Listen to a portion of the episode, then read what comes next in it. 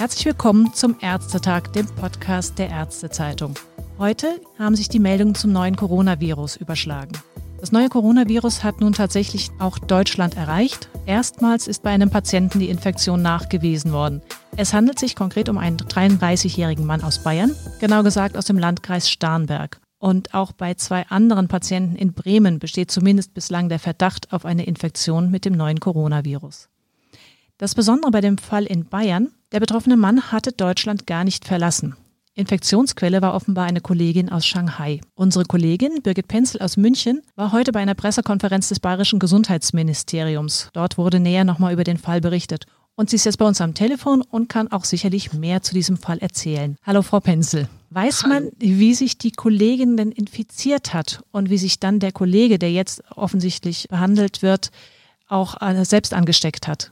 Über den genauen Infektionsweg der Kollegin, dieser Chinesin äh, aus Shanghai, weiß man nichts. Aber sie hat Eltern, die in Wuhan leben und hatte auch kurz vor ihrem Flug nach München hatte die auch Besuch von ihren Eltern. Also es ist naheliegend, dass es auf diesem Weg gegangen ist. Genaues weiß man nicht. Hier in Bayern, der Mann, der sich infiziert hat, äh, beziehungsweise eben auch die Chinesin, die arbeiten beide für einen Automobilzulieferer aus dem Landkreis Starnberg. Da fand eine Schulung statt mit mehreren Mitarbeitern und dabei muss es wohl auch dann eben zu der Infektion gekommen sein. Der Mann selbst war zunächst erkrankt, dachte, es ist eine ganz normale Erkältung. Die ist aber dann besser geworden und das war so am Wochenende und nachdem es ihm eben montags besser ging, ist er auch wieder in die Arbeit gegangen. Also man ist davon ausgegangen, ist wie bei einer Erkältung, Tröpfcheninfektion, man muss ein bisschen näher zusammensitzen, wie man unter ähm, Kollegen sich unterhält. Ist irgendwas gesagt ja. worden, wie lange eigentlich solche Kontakte sein müssen, damit es tatsächlich die Infektionsgefahr auftritt? Auf der Pressekonferenz war so die Rede davon, ja, ganz normale Kontakte, 15 Minuten, äh, wenn man beisammen sitzt, würden schon ausreichen, um dann eben einfach nur gegebenenfalls sich zu infizieren. Wo und wie wird der Mann jetzt behandelt? Der befindet sich derzeit noch im Klinikum Schwabing auf der Infektionsstation, aber eben nicht auf der Sonderinfektionsstation für die besonders schweren Fälle, sondern es handelt sich um ein ganz normales Zimmer mit einer Schleuse. Die Ärzte gehen rein, die haben Kittel an, die haben Handschuhe an, Augenschutz, Mundschutz, aber sie gehen nicht davon aus, dass das jetzt ein besonders hohe, Infe hohes Infektionsrisiko ist. Ganz normale Maßnahmen, Krankenhaushygiene reichen da auch aus. Und seine Familie, werden da auch besondere Schutzmaßnahmen getroffen? Ein Impfstoff zum Schutz gibt es ja noch nicht. Da gab es bisher nur die Empfehlung, dass sie eben zu Hause bleiben, um eben einfach den Verbreitung des Virus zu verhindern. Es ist ja keiner erkrankt, sie sind unter Beobachtung und weitere Maßnahmen sind da nicht ergriffen worden. Auch nicht, dass jetzt irgendwelche Einrichtungen geschlossen werden. Die Kinder, die sind ja auch im Kindergarten oder sowas. Ne? Da ist man, sind die Behörden zwar auch mit in Kontakt, aber letztlich eine Schließung der Einrichtungen und so weiter, da kann noch nicht die Rede von sein die Familie soll zu Hause bleiben und das äh, reicht wohl zunächst aus. Und die beiden Kollegen, die haben ja nicht in Klausur getagt, sondern es waren ja noch andere Kollegen mit dabei. Wie groß schätzt das bayerische Gesundheitsministerium das Risiko ein, dass sich noch mehr Menschen infiziert haben?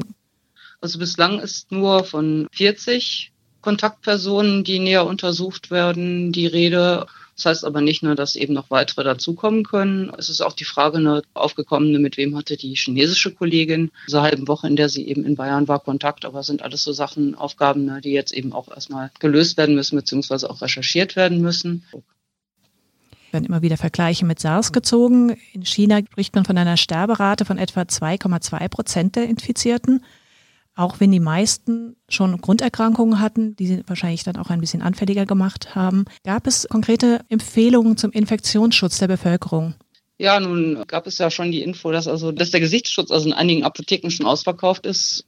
Tatsächlich eine, äh, von den Experten bei der Pressekonferenz, von den Medizinern, also der reicht, diese Maßnahme ist unsinnig. Tatsächlich reichen eine ganz normale Hygienemaßnahmen, wie sie eben auch ne, zum Schutz vor Grippeinfektionen gemacht werden sollen. Das heißt, das klassische Händewaschen regelmäßig. Genau, langes Händewaschen und eben einfach Leute nicht direkt die, anhusten. Genau. Also wir ähm, werden keine Bilder sehen, wie wir sie aus China jetzt über die Medien tagtäglich sehen, mit vielen Menschen mit Atemschutzmasken. Ja, damit ist halt nun dann wohl erstmal nicht zu rechnen. Das äh, Robert-Koch-Institut und Gesundheitsminister Jens Spahn haben ja auch trotz allem reagiert und am Nachmittag bereits dann einen Aktionsplan konkret vorgelegt. Die Informationen dazu hat die Ärztezeitung auch entsprechend aufbereitet. Inhalt sind zum Beispiel, dass Krankenhäuser jetzt unbedingt Verdachtsfälle melden sollen. Für die Praxen werden jetzt ganz konkret äh, Schutzmaßnahmen wie Schutzkleidung empfohlen beim Patientenkontakt mit möglicherweise infizierten Patienten. Und trotzdem, Jens Spahn warnt weiterhin an, gelassen zu bleiben. Konnte man etwas, etwas von dieser Gelassenheit auch bei der Pressekonferenz merken oder war doch jetzt, wo dieser erste konkrete Fall vor Ort aufgetreten ist in Bayern, von der merklichen Anspannung etwas zu merken? Bei den Experten, die sich auf dem Podium versammelt hatten, war eine ernste Stimmung zu bemerken, aber jetzt tatsächlich bemühte man sich schon sehr, den Ball flach zu halten. Das Medienaufkommen war sehr groß, waren viele Kamerateams da und sehr viele Fragen, aber auch die, da war eigentlich eine, nicht so die große Aufregung, jetzt zu verspüren, dass da jetzt irgendwie äh, tatsächlich die Katastrophe im Anmarsch ist. Ne? Es gab viele Fragen, da war von Panik jetzt eigentlich nicht so die Rede. Irgendeine besondere Maßnahme, die Ihnen in Erinnerung geblieben ist, die besonders auffällig war? Interessant fand ich eben auch, ne, dass jetzt äh, tatsächlich ne, eben einfach auch Empfehlungen für äh, an die Öffentlichkeit eben einfach eine Fernreisen nach, nach China zu meiden, private, aber eben auch geschäftliche, wirtschaftliche, äh, also eigentlich ne, dann mehr auf Videokonferenzen dann tatsächlich, wenn man mit Kollegen ne, in China äh, eben auch in den betroffenen Regionen äh, kommunizieren muss äh, da auf diese Mittel zurückzugreifen. Dann war es eben auch noch eine, eine Frage mit der Nürnberger Spielwarenmesse.